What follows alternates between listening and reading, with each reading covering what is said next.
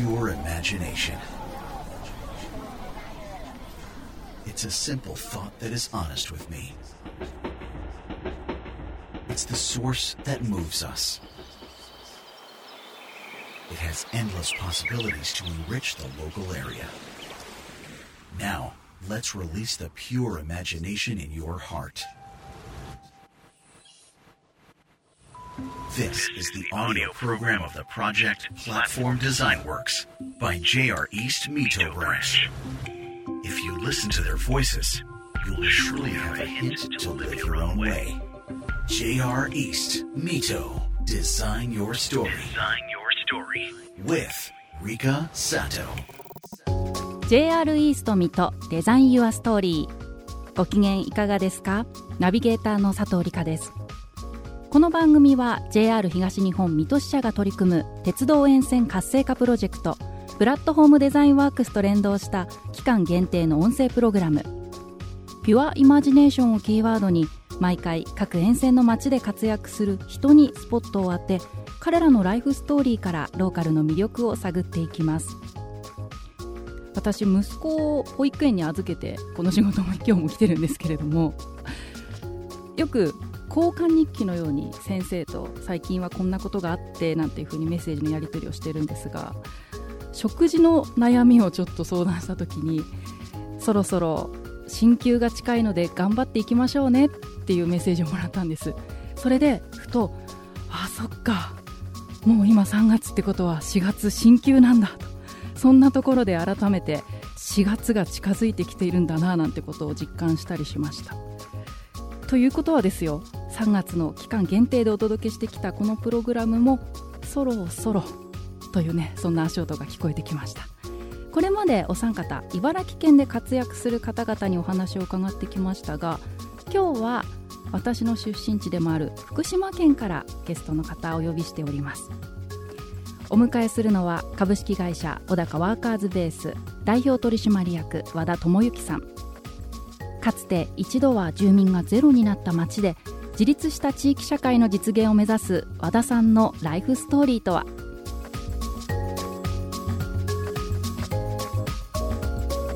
JR East Mito Design Your Story. This program is brought to you by JR East Mito Branch. 駅をご利用いただく毎日をもっと便利にもっと心地よく JR 東日本水戸支社は鉄道沿線の暮らしを豊かにする暮らしデザインプロジェクトを進めています。駅で仕事ができるシェアオフィス出張や観光に便利なカーシェア急な雨も心配ない傘のシェアサービスをはじめこんなサービスあるといいなを形にしています。詳しくはプラットフォームデザインワークス専用サイトをご覧ください。JR East Mito Design Your Story. Design your story. with Rika Sato. JR イースト水戸デザイン・ユア・ストーリーそれでは改めて本日お迎えしたゲストをご紹介しましょう株式会社小高ワーカーズベース代表取締役和田智之さんです和田さんよろしくお願いしますよろしくお願いします。和田さんはご出身はどちらになるんですか？あの南相馬市の小高区というところです。はい。じゃあ今活動されてらっしゃるところと同じ場所？そうですね。ずっと小高区で活動されてらっしゃる？えっ、とまあい東京にも10年間あのまあ大学とお社会人とで、えー10年間住んでて。で2005年に U ターンしてそこから小高に住んでます2005年に U ターンそれは何かきっかけがあったんですか？えっと、特に何かこう理由があってというわけではなくて、まあ、僕も田舎の長男なんで、えー長男だから家を継げというふうに育てられまして。えで、えーまあ、だけどあー大学は東京の大学に行って、えーちょっとあの見聞を広めてきなさいみたいな感じで送り出してもらったので、まあ、いずれ帰んなきゃいけないっていうことを前提に東京に行ってて。で、まあ、時期が来たんで U ターンしたっていうなんかそれだけなんですよね。はいなんかそれだけを聞くとあの帰らないぞって反発したりしないのかなとか 思ってしまうんですけそうどですね。もうなんか素直な素直に親の言う言う通りにあの生活してましたね。はい。お家を継ぐというのは何か家業があったんですか？そうですね。あの織物業をやっってましてうちの親が3代目なんですけども、ええ。まあ、それを継いでほしいっていうのは最初おありましたただ実際に U ターンされた時には継いだわけではなかったんですよね。そうですね。はい。あの、まあ、実際家業は継がずに自分で、えーまあ、東京に IT ベンチャー、まあ、仲間と一緒に起業してで、まあ、そこの役員として、えー U ターンしたっていう感じですね、はい、それを会社ごと移転されたんですか？いやあの会社は東京に置きながら自分一人だけ、えーまあ、リモートワークですね、ええ。今でいう、はい、そういうスタイルで働いてました今でこそリモートワークって定着してますけれどもその当時ってなかなか珍しいような気がします。そうですね。なかなかいなかったと思いますね。あの田舎に戻って、うん。あのどんな仕事をしようかって思った時にまあ僕がちょうど社会に出る頃インターネットが普及し始めた時代だったんで、え。えーまあ、なんとなくそのインターネットっていう世界で田舎でも食べられるんじゃないかなって、まあ、そういうふうに思ってその世界に飛び込んだところがあったのえで、U ターンしたらそういうスタイルで働こうっていうのはなんか特になんか前例があったとか関係なうん。くそんなふうに思ってました。先見の明があったんですね。じゃあ当時は、えー東京で起業された、まあ、IT のお仕事を持って帰ってきてご自身の分のお仕事をされていた。はいそうですね。今和田さんはその IT ベンチャーとしてのお仕事を続けてらっしゃるわけではないですよね。はい。あの震災の翌年にの年末に、えー、とその2つの会社の役員は辞めました。その辞めたところには何か理由とかってあったんですか？そうですね、まあ、僕自身が、あのーまあ、原発の避難区域になっちゃった影響でうん。避難生活をずっと送って、送りながら、まあ、東京の会社の仕事を、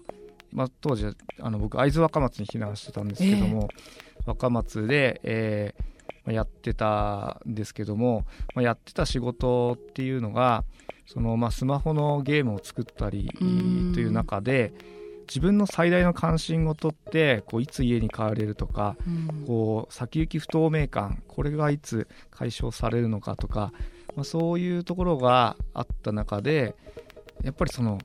課金どうやって課金させようかみたいなところにどうしてもこうそこを考えるみたいなところに意識を向けることができなくなって、まあ、うん仕事に対するモチベーションも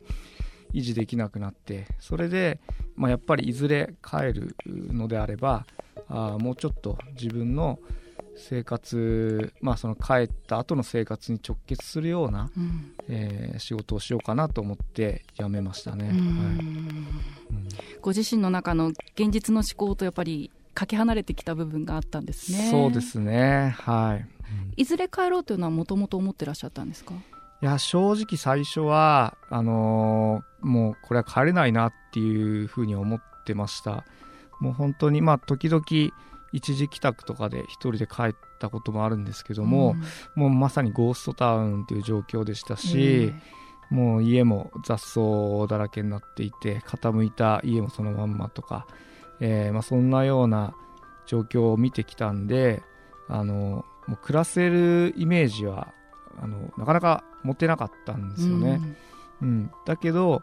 えー避難区域が再編されて2012年 ,12 年の4月から一応日中は自由に立ち入りできるようになるっていう、まあ、そういった方針が決まってから、うんえ。えーまあ、じゃあいずれ解除されるんじゃないかっていう見通しが出てきたのえと、うん。まあ、それによって両親とか家族もあのまあ戻戻るというようなことを決めたので、うん。えーであれば、まあ、自分も、あのーまあ、みんなが戻ろうっていうんだったらば、まあ、やっぱじゃあ戻ろうかなというふうには思うようになりましたね。うん。じゃあご家族の言葉も後押しになってはい、まあ戻られてまずはどういった活動から始められたんですか？そうですね、まあ、やっぱその立ち入れるようになったことでいろんな人が視察とか、うん。えーまあ、そういったもので来るようになったんですよね。で最初は僕はあの駅前に小さなコワーキングスペースを作るというところからスタートしたんですけども、まあ、そこそれだけで商売成り立つっては当然思ってなかったんで、まあ、現場に身を置いて、まあ、いろんな人がそこで、まあ、仕事をしながら情報交換することによって新しい新しいっていうか、まあ、課題を見つけてそれを事業化しようと思ってたんですけども、まあ、その中で一つ出てきたのがやっぱり食べる場所がないっていう課題。で言うまでもなく自分たちもそれ食べる場所なくて困ってたんで、うん。まずはそこをやろうっていうところからスタートしましたね。はい。実際やってみていかがでしたか？そうですね、まあ、最初は小高で食堂をやるって言った時は大抵の人はもうなんかえみたいな反応だったんですよね。でこんな人もいないし汚染された場所で飲食店やったってうん。あのうまくいきっこないよって、まあ、大抵の人はそういうこと言ってたんですけども、うん、でも僕はあのうまくいく自信があったんですよ。っていうのも当時はあの確かに人は居住できないんですけども日中はやっぱり工事とか除染関係の方が5 6 0 0人働きに来てたんで,、うん。で彼らはお昼ご飯やっぱりコンビニで買ったものを現場で冷たい状態で食べていると、まあそういう状況だったんで、まあったかい出来たてのお料理が食べれる場所っていうのはすごく求められてるんじゃないかなと、まあうまくいくんじゃないかなと思って、まあ周りからはちょっとあのどうなのって思われながらも、えー始めましたね。うん。うん。そういった活動から小高ワーカーズベース創業されてどんどん活動を広げていってらっしゃる。そうですね。はい。その中の一つがですよね。今日も身につけてらっしゃるすごくキラッと光るはい。ガラスのアクセサリーをはい。つけてらっしゃるんですけれども、こちらもその事業の中の一つ。そうですね、はい、ハンドメイドのおガラスアクセサリーを作る事業を2015年からあーやってまして職人は地元の全員主婦なんですけれどもみんなゼロから技術を身につけて今5人のえー職人で、えーやってます。例えば小高がいずれ解除になるってなった時に、うん。まあでも多くの人はどうせ帰ってくるのは高齢者ばかりで若い人は帰ってこないよとまあ、そういうふうに思い込んでたわけなんですけども、まあ、でも僕はその若い人にとってあの魅力的な仕事とか働きやすい環境があれば、えーまあまずは住まなくても働きにぐらいは来てくれるんじゃないかなということを考えていてで、まあ、そんなことを考えていた時に、えーまあ、ガラスの職人さんと出会いましてうん。でそういう仕事があるっていうことをえ聞いて聞いてるうちに特にその子育てとか介護でなかなか働きたくても働けないような女性にとってこのガラス職人っていう仕事がすごく魅力的な仕事にできるんじゃないかなって思い始めてきてそれでスタートしましたね。はい。それってあの子育てをまさにしてる身としてはすごく気になるんですけれども、はい。どういったところで働きやすい？そうですね。あの僕らのガラスアクセサリーの仕事はまあものづくりなんで時間は別にどうでもいいですと。ええ。えーただ一応期限までにこれを頼んだものを作ってねっていう、まあ、そこだけ守ってもらえれば極端な話もういつ来ていつ帰ってもいいわけですしそこを別に調整する必要もない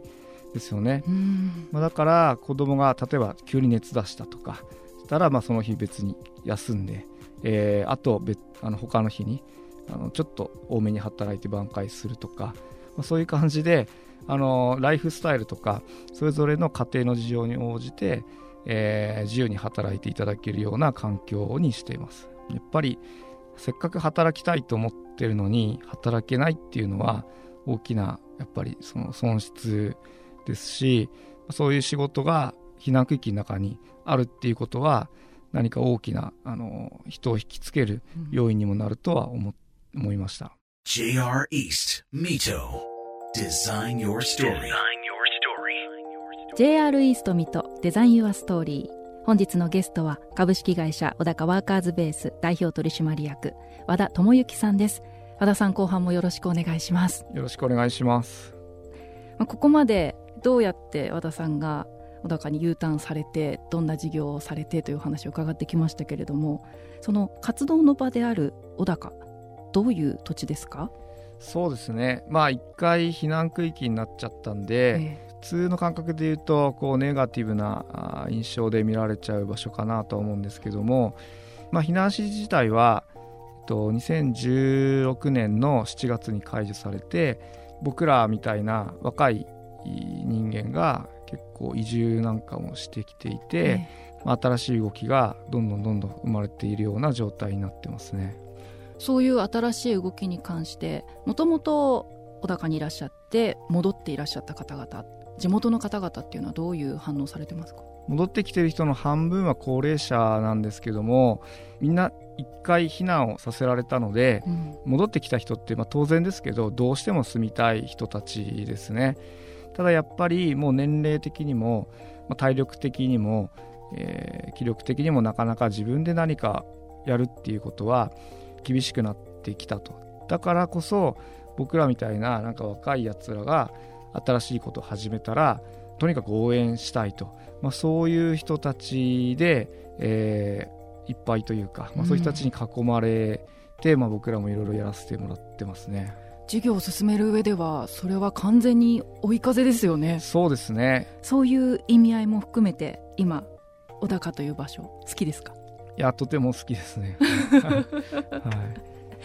あの限りない可能性を感じているっておっしゃっている、はい、と思うんですけれども、はい、それもやっぱりそういう意味合いもあったりするんですか？そうですね。避難区域の中にどんな可能性があるんだって話なんですけど僕は、まあ、日本みたいな成熟しちゃってこうアクションを起こしたくても割とこう余白がないっていうかなんかこう生きづらさがあったり暮らしにくさがあったりしても、まあ、誰かが作ったあ環境の上で暮らしていかなきゃいけないような、まあ、そういうようなあ社会だと思うんですけども、まあ、小高という場所はやっぱり一回人口がゼロになったんで、うん、逆に言うとそこから新しい町自分が本当に暮らしたい町っていうのをゼロベースで構築していくことができるんですよね。で日本みたいな成熟した社会においてそんなことができる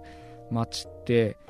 あのもうこの小高とか避難区域になった町しかないですし、まあ、今後もねそんな町はやっぱりできたらいけないことなんでそうですね、はい、可能性としてはもう今本当に新しい町を作るっていうことを考えた時にこの小高っていう場所がすごくあの最適というか面白い場所になっているなっていうふうに感じてます。和田さんが立ち上げた小高ワーカーズベースを中心に今そこに小高という土地に魅力を感じた方々も集まってきていらっしゃいますよね。はい、そうですねあの僕ら地域の100の課題から100のビジネスを創出するっていうことをミッションにしてるんですけども僕らだけで事業を作っていくんではなくて同じようにこの地域に可能性を感じてくれる起業家を集めてサポートするっていうこともやってまして、それであの、まあ、全国から起業家が集まってきたりあるいはあその起業家がいるコミュニティに魅力を感じてあの若い学生なんかも集まってきたり、まあ、そういった動きが出てきていますね。そういった方々の活動の拠点となる場所が2019年の3月にオープンしている小高パイオニアビレッジ。はい。コワーキングスペースと、まあ、ゲストハウスが併設されてますね。うん、はい、結構たくさんの方々がいろいろな事業されてらっしゃるんですか？そうですね。まあ普段はえーまあ、大体利用してるのは10人ぐらいなんですけど会員数としては本当に90人ぐらいいまして、はい、本当たまに来て使う方と毎日のように来てる方と、まあ、いろんなあと授業も本当様々ですね。高校生でも漠然と将来起業したいっていう子もやっぱ中にはいますし、うん、えー、あるいは何か自分も何かアクションを起こしたいんだけども何をしたらいいか分かんないとかそもそも何がしたいのかも分からないみたいな子でもそういう起業家たちに触れることで、うん、まあ、彼らからいろんなそういうヒントをもらったりとかあのなんですかね仕事をする楽しさみたいなのを学んでる部分はあるかなと思いますね、うん、楽しそうに仕事をしている大人が近くにいるって実は結構難しい環境だったりしますよね。そうですね。よく彼らが言うのは自分の周りの大人は仕事の話をするときは大変そうとか辛そうな感じだけども、うん、まあ、ここ小高パイオニアビレッジにいる起業家あしかもまあ年齢がまだ若いですから、20代の若い子たちはなんか聞いてもいないのに自分の事業の話をすごい楽しそうに あの話してくるっていうそこがなんかすごい不思議というか面白いっていうふうによくあの言ってますね。面白そうな起業家が集まるってことは面白い仕事が増えるということでそうですね。それこそ選択肢が増えるってことですよね。そうなんですそうなんです。だからそのどうしてもやっぱ田舎って何もないから出ていきたいっていうあるいは遊ぶ場所がないから違うとこで遊ぶとか、うん、まあ、そういうふうにみんな若い子は思っちゃうんですけどもないなら作ればいいんだと、まあ、そういうふうに思えたらすごくやっぱ面白くなってくると思うんですよね。自分が何か生み出したことで喜ぶ人が周りに増えて自分も楽しくなってなんか都会に行ってお金を使って消費する楽しさもいいんですけど、うん、なんか自分の田舎で作り出すことによってできてくる楽しさ。そういうものも体験できるようになるとすごくいいかなと思いますよね。うん、お話を伺ってると究極の街づくりをされてるんだなっていう感じがします。そうですね。なんか僕らはそんなに街づくりをしてるっていうよりは本当に自分たちが欲しい暮らしをまあ、ゼロから構築するためにやりたいことをあのちょっとずつ形にしていってるっていう、まあ、そういうふうに考えてるんですけども、まあ、結果としてやっぱその積み重ねが、あのー、街づくりっていう言い方になっていくのかなとは思いますね。そういう未来を見据えた時に多分大きな一歩になっていくんじゃないかなと思うんですが3月からは若手の起業家の支援も始められたと。はいそうですね震災の時に、まあ、中高生、まあ、10代で、えー、すごく多感な時期に被災していろんな思いを抱えた子たちっていると思うんですよ。で小さか小さいっていうかまあ子供だったからアクションを起こしてもなかなかできず、何かこう抱えながらこの10年あの過ごしてきた子たちっていると思うんですけども、まあ、でも今10年経って20代になってある程度社会が分かってなんかやれることが増えてきてってなった時にじゃあ改めてその時の思いをその時に何か感じた不条理に対する何かカウンターを入れる、えー、そういう機会があってもいいんじゃないかなと思っていて僕らはそのあの震災の時10代だった子たちをゴールデンエイジというふうに名前を付けて、うん、そのゴールデンエイジを小高で育成して彼らがやりたいことをサポートしたり創業することを支援したりもうそういったプログラムを3月からスタートさせました。きっと今聞いてる方々でもあちょっと気になるぞって方ね、はい、いらっしゃると思うのでぜひチェックしていただきたいなと思います。そしてこのプロジェクトにもまた10年後20年後が本当に楽しみになる期待が高まるなっていう感じがします、はい、あのこれから私も同じ地域は違いますが福島県出身ですのでの注目していきたいと思います。ありがとうございます。今日はお時間ありがとうございました。ありがとうございました。JR イースト水戸デザインユアストーリー。本日のゲストは株式会社小高ワーカーズベース代表取締役和田智之さんでした。ありがとうございました。ありがとうございました。地域の皆さんともっと良いサービスをもっと暮らしやすい明日を JR 東日本水戸支社は茨城県や福島県の行政自治体事業者の皆様が抱えているさまざまな課題を解決するお手伝いをしています。鉄道や JR 東日本グループのリソースを活用しながら一緒になって地域を元気にしていきます。詳しくはプラットフォームデザインワークス専用サイトをご覧ください。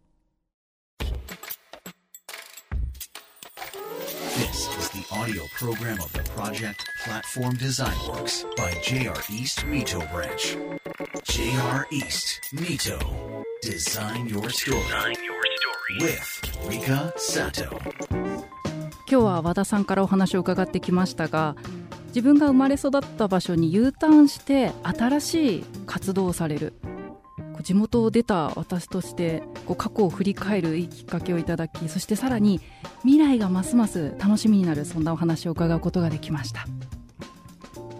JR 東日本水戸支社が取り組む鉄道沿線活性化プロジェクト。プラットフォームデザインワークスの専用ページが JR 東日本のウェブサイト内にオープンします。プラットフォームデザインワークス専用ページではこの番組のアーカイブや沿線の最新トピックスなどがご覧いただけます。こちらにもアクセスしてぜひローカルの魅力を感じてください JR イースト水戸デザインユアストーリーナビゲーターは佐藤理香でした JR East Mito Design Your Story